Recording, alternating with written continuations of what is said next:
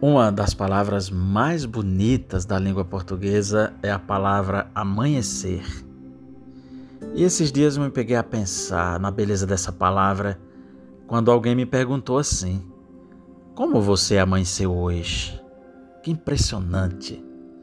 Isso é uma espécie de um espanto filosófico, porque não é só o dia que amanhece, nós também amanhecemos. E um dos sentidos da palavra amanhecer é renascer, é renovação, é ressurreição. E ressurreição quer dizer estar de pé, quer dizer estar vivo.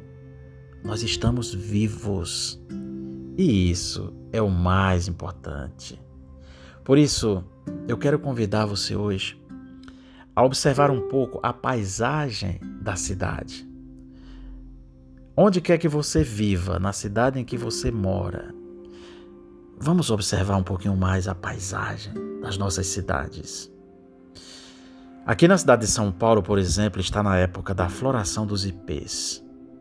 Seja o ipê pequenininho, seja o ipê frondoso, todos eles estão explodindo em beleza, que enche nossos olhos de beleza.